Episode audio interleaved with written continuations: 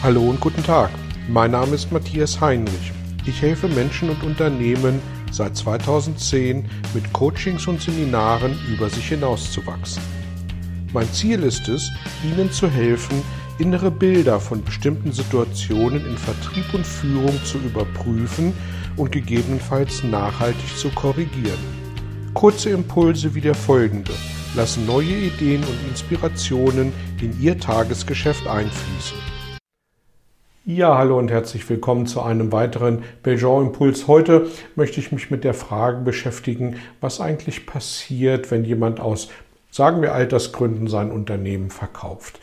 Und ähm, ein Verkauf ist immer eine ganz schwierige Geschichte und da stecken ganz viele Emotionen drin. Und was ich ausdrücklich außen vor lassen möchte, sind äh, reine betriebswirtschaftliche Betrachtungen, steuerliche Betrachtungen.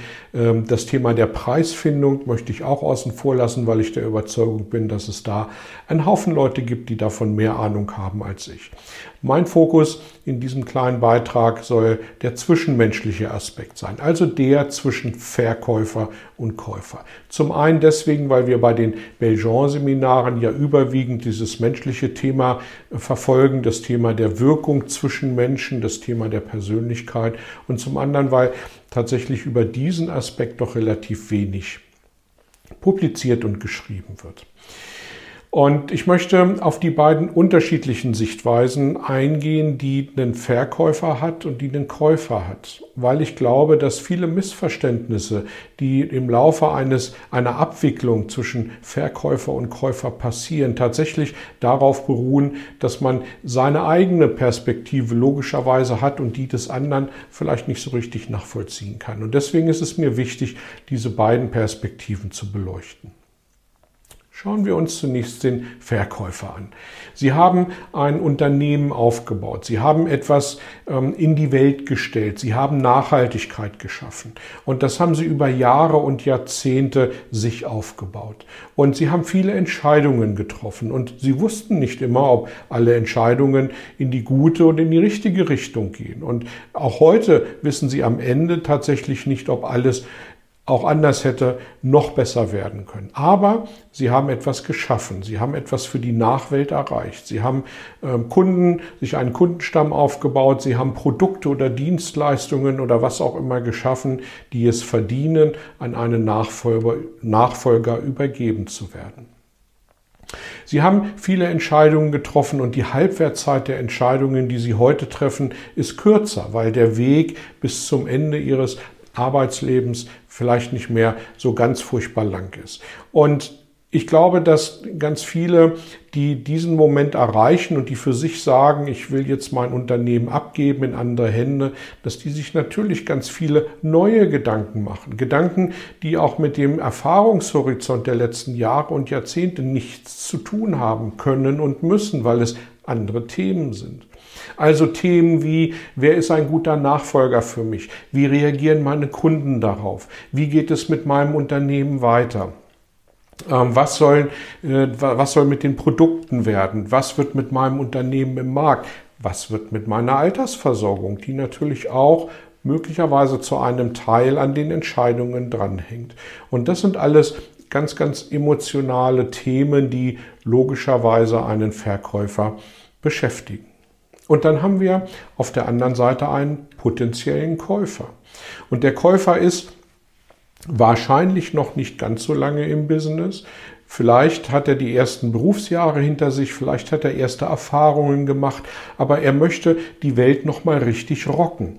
Er möchte auf seinem Grabstein dann irgendwann mal stehen sehen, hier liegt Klaus Müller und der hat die Welt gerockt, der hat etwas im Leben hinterlassen.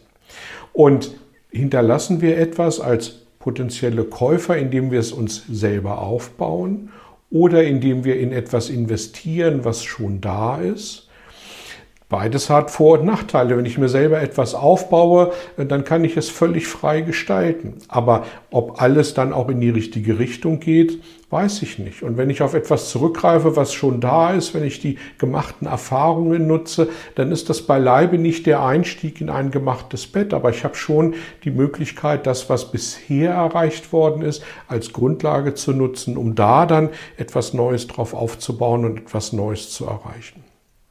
Also da sind es vielleicht Themen wie, äh, wie ist der Grundstock dieses Unternehmens, für das ich bereit bin zu investieren im Vergleich zu, ich baue mir das Ganze von Grund neu auf. Welche Vor- und Nachteile haben beide Wege? Wie gehen aus Sicht aus meiner Sicht des Käufers, des potenziellen Käufers, die Kunden, die Lieferanten, die Partner dieses Unternehmens dann mit mir um?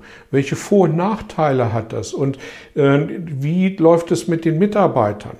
Und das sind viele Fragen und, und ganz viel mehr Fragen gibt es da noch, die man sich stellen kann, die eben diese beiden total unterschiedlichen Perspektiven von Verkäufer auf der einen Seite und Käufer auf der anderen Seite äh, beleuchten und betrachten. Wie bringen wir das jetzt übereinander? Und mein Thema an der Stelle ist, hören Sie auf Ihren Bauch. Und jetzt werden Sie sagen, ja, Moment mal, aber das hat, das sind so weitreichende Entscheidungen. Da sind jede Menge rationale Komponenten. Da sind Businesspläne, da sind monatliche Raten für Abzahlungen, da sind Banken, da sind Mitarbeiter, da sind Gehälter. Das sind alles rationale Themen. Und jetzt bitte soll ich auf meinen Bauch hören? Und da lassen Sie mich bitte zwei Behauptungen aufstellen. Behauptung Nummer eins. Im Unterbewusstsein steckt ungefähr genauso viel Erfahrung, wie jeder von uns an Tagen am Leben ist. Und wir können rational auf diese Erfahrung und auf das, was dort abgelegt ist, wir können da rational nicht drauf äh, zugreifen. Aber gleichwohl ist es hier zwischen unseren Ohren abgelegt. Behauptung Nummer zwei. Das Unterbewusstsein ist dafür da, dass es uns unterstützt, dass es uns beschützt und dass es gut mit uns meint. Alles andere wäre im Sinne des Überlebens der Spezies kontraproduktiv und wenig hilfreich und damit sinnlos. Und wenn diese zwei Behauptungen im Unterbewusstsein steckt die Erfahrung, solange wie wir am Leben sind. Und das Unterbewusstsein ist dazu da, uns Gutes zu tun und uns zu helfen. Wenn diese beiden Behauptungen richtig sind, dann ist auch das nächste richtig. Unser Unterbewusstsein weiß ziemlich genau, welche Entscheidungen für uns gut und richtig sind. Und es ist dazu da, uns zu helfen, gute und richtige Entscheidungen zu treffen. Wir müssen die Signale nur richtig interpretieren. Und das ist die Frage, wie kommen wir dazu, dass wir auf das, was wir, auf da, was wir rational nicht darauf zugreifen können, dass wir das für uns richtig interpretieren. Meine Empfehlung an der Stelle, schieben Sie ein solches Thema, und das muss ja nicht der Verkauf des Unternehmens sein, das sind manchmal auch andere Weggabelungen, mit denen wir uns intensiv beschäftigen. Schieben Sie dieses Thema zunächst zur Seite. Versuchen Sie nicht dran zu denken. Ihr Unterbewusstsein wird sich unbewusst damit beschäftigen. Und immer wenn dieses Thema hochploppt, immer wenn dieses Thema plötzlich präsent ist, dann achten Sie mal drauf, welche Gefühle erzeugt dieses Thema bei Ihnen.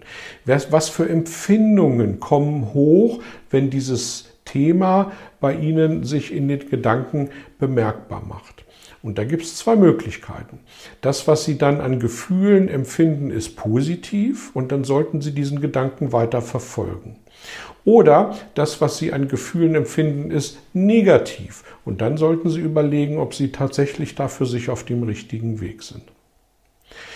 Ich will damit nicht behaupten, dass es einfach ist, solche grundlegenden Entscheidungen, deswegen habe ich Verkauf eines Unternehmens mal als äh, Hintergrund genommen, als Bild genommen.